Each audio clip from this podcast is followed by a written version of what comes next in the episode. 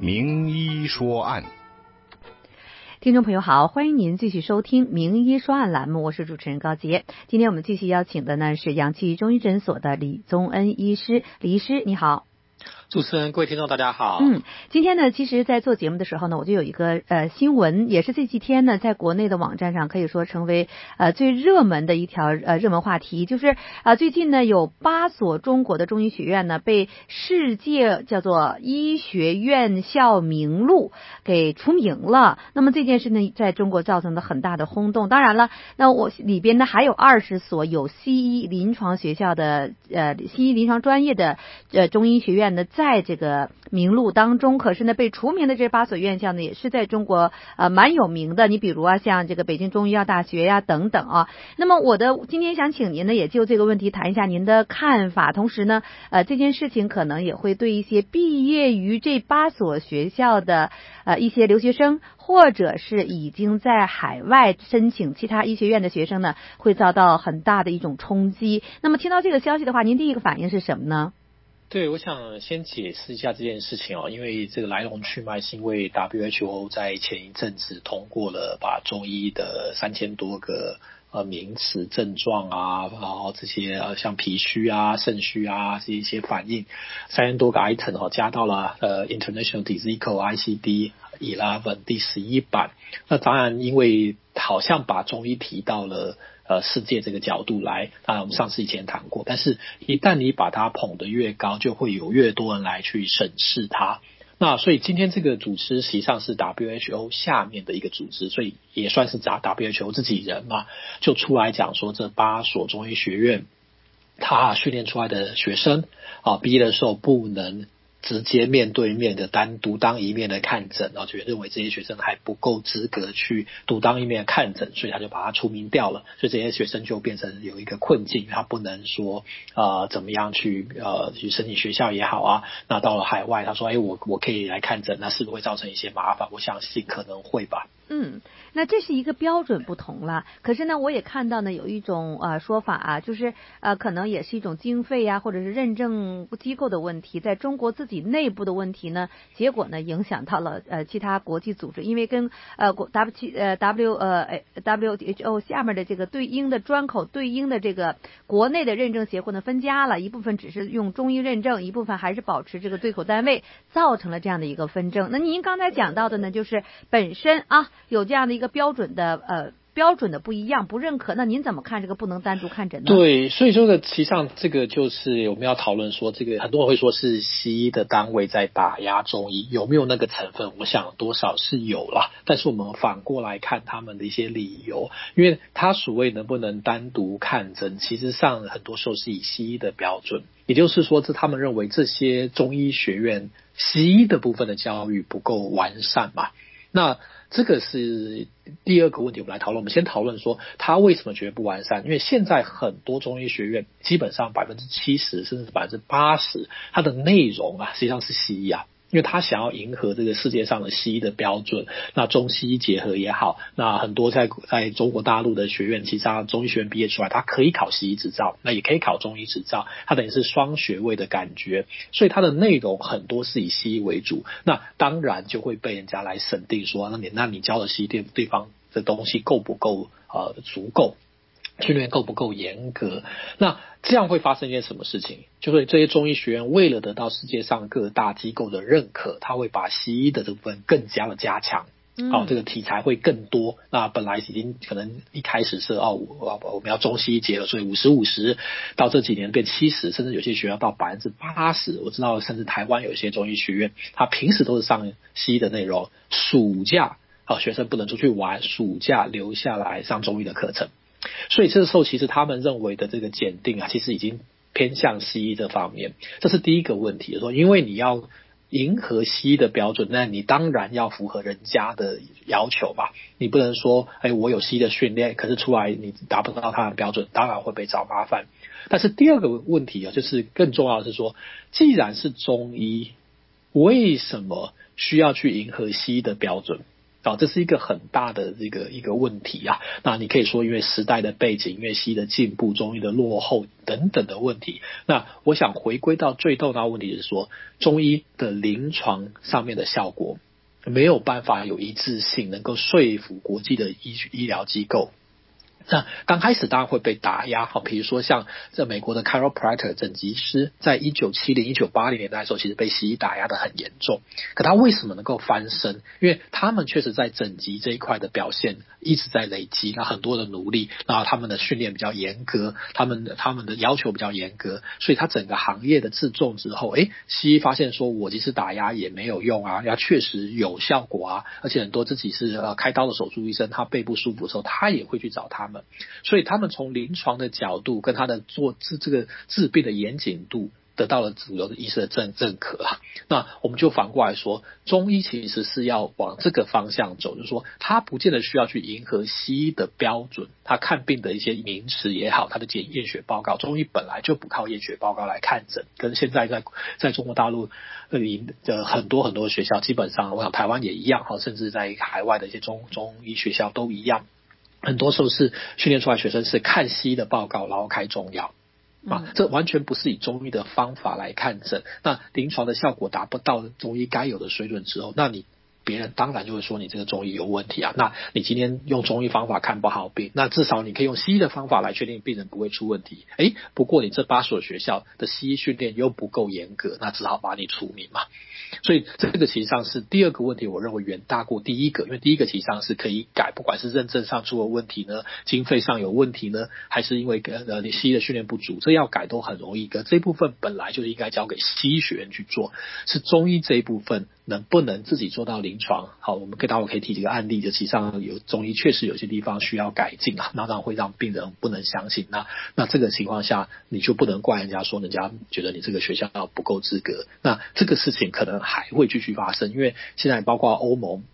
啊、EU 在包括说，哎，你这个中医这样被 WHO 提上来了，那我现在担心你这些药会变得普及啊，因为更多人想要买啊，那我现在就要来介入，来严格审核中药。所以在 EU 已经开始在讨论，很多西医举开始举例了，就说，哎，我们看到临床病人吃了中药后生病啦，啊啊，得到了马兜铃酸呐，很多种问题，他把它重新再把它炒出来说，那既然你中医要要普及，我就要来管你了。那为什么会这种现象？就是说，就是因为你临床治病给人家一个不安的感觉，所以人家觉得说为了我病人好。哦，虽然有利益瓜葛、利益的纠纷是有，但是有一部分，应该说很大一部分，也可以属于他们的职责，他们希望能保护病人嘛。嗯，其实呢，在现在这个时代，确实是不容易啊。不仅是在医药的领域当中，那么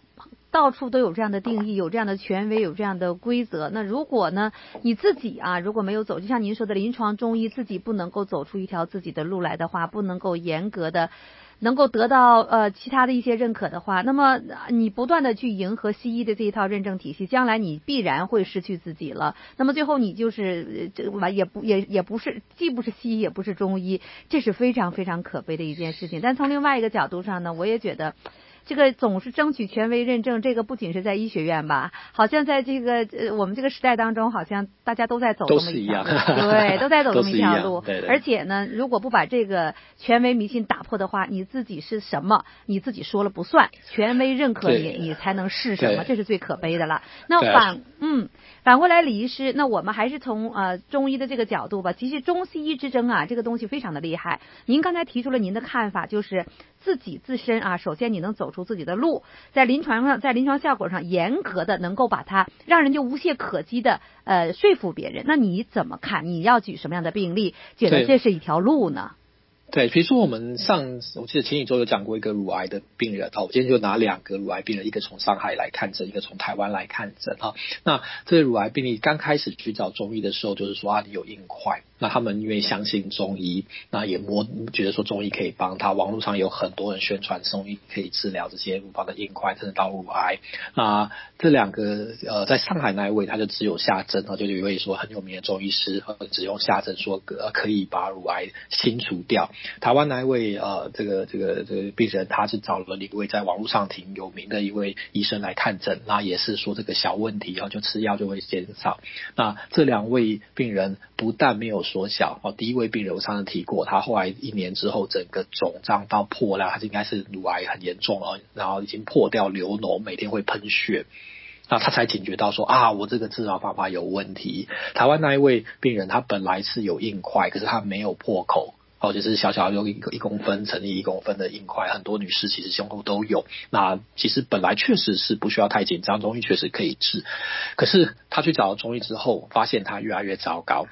啊，这种情况下，一年以后，他发现他他发现他原来都没有那么严重，为什么今天变得那么快？那这两个案子很明显是医师的错误，不管他原来的方法是对是错，或他以前治过了多少的这方面的病，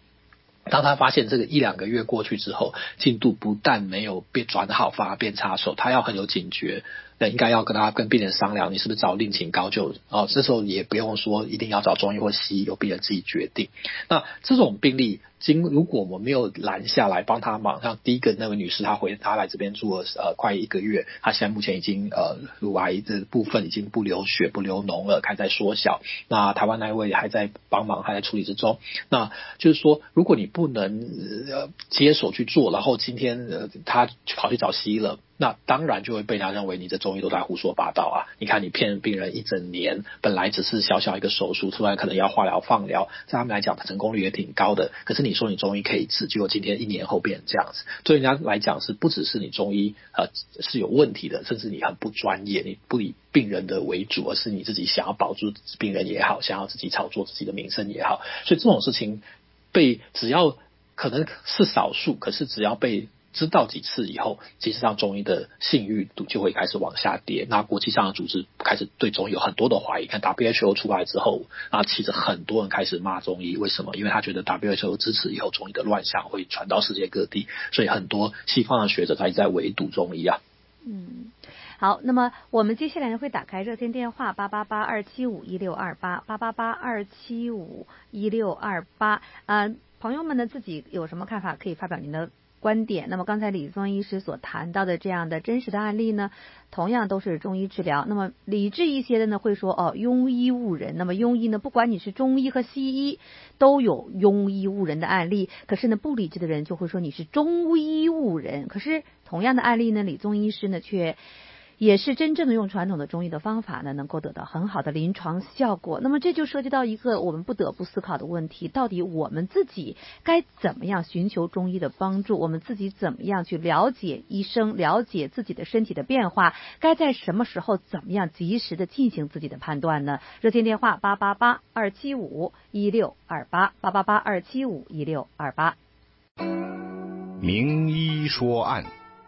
听众朋友好，欢迎您继续收听《名医说案》栏目，热线电话已经打开了八八八二七五一六二八，我是高杰，我们的连线嘉宾是阳气中医诊所的李宗恩医师。那么刚才呢，李医师用了两个临床的案例啊，我们看到在。用中医的方法治疗疾病的同时呢，嗯，你说是技能也好，或者是对中医的理解有等呃呃方法方向啊，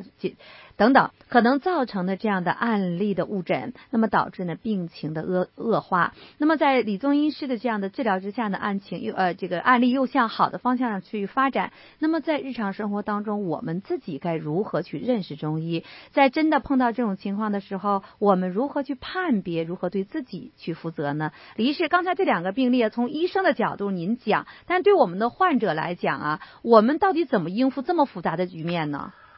对，其实啊，这个是一个比较难回答问题，除非你自己对中医有点研究，或是你亲朋好友被某些医生治得不错，然后有一些 referral，那其实是辛苦。那但是我觉得有一件事是说，呃，有几个重点。第一个是没有捷径啊，这个这中医再怎么厉害，很多人在可能大长今看啊，在电影看过啊，或是很多各种不同的电电视节目看过，以为中医可以很神，这也或许是大家对中医的一个一个期待吧，认为的西医治。不好的中医，只要厉害就一定可以治得好。其实没有没有捷径啊，医学就是人体嘛，人体其实不管是中医也好，西医也好，到今天为止，就像这个宇宙一样，物理学对宇宙也不是完全了解，应该说大部分是地方还是不是很了解，所以它实际上是要从临床去有回馈哦，所以并没有一个捷径，说你今天吃某个药丸哦，广播电视卖了很多，报纸打开都有。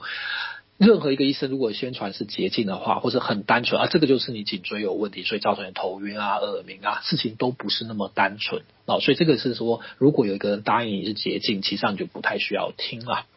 我待会可以举个例子啊。那第二就是说，医生。很多时候中医因为听起来都很玄嘛，啊，这个就是肾虚啊，什么虚叫什么补啊。其实中医在从《黄帝内经》以下都有很多生理病理学的解释啊，其实跟现代的生理学来比，其实并不差。包括甚至古时候也都有解剖学啊，中医其实早就有动刀的事情，直到后来认为可以从药来治，不要破坏经络跟内脏。但是它有很多的学理，那一个医生应该可以解释出来病人为什么之前发生什么事，然后去年开始什么样的情况。造成他的脾胃怎么样？脾胃怎么样？造成肝怎么样？肝怎么样？造成他心脏怎么样？他可以解释，而不是随随便便把个脉就跟你讲说啊，你什么需要就吃什么补。哦，这个实际上是很多病人甚至他觉得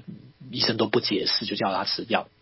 一个好的医生其实上可以解释啊，那可以知道说他病理生理学怎么发生，那你有什么样的计划？那也不病病人也不该期待说今天开了一副药给你。吃了以后就什么都好，好，我们也讲过，中医其实上跟西医一样，都像在打仗啊，打仗你不会今天。先先先请这个呃 recon 出去以后就可以打赢嘛？你还要要 scout 啊，要 recon 啊，要要 infantry 啊，要要 marine 啊，各种不同的兵种做不一样的事情。所以在整个规划之中，医医生要跟你讲说哪些是紧急事情我们要先处理，哪些要怎么做，以后你要怎么改生活习惯，他要解释出出来，而不是说期病人不要期待说我今天求到一个名医就是哪一个方回去就什么都好，这是不太切实际。那反过来说，如果医生这样子对病人 promise 的话，那承诺的话，代表着医生也是有问题的。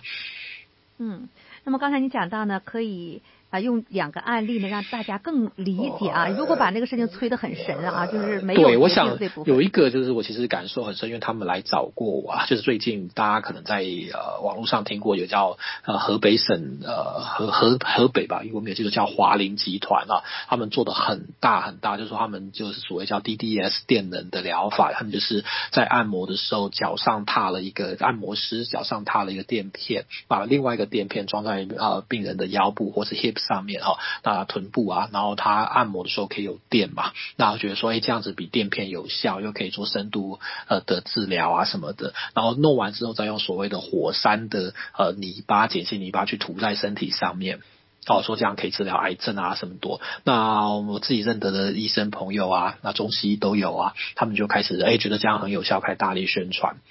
那第一个，他们在大陆上公布这些病例是真是假，我们不能判断啊。就算是有些真的，是不是适应在所有人都不一定。所以在接受这些东西的时候，需要小心。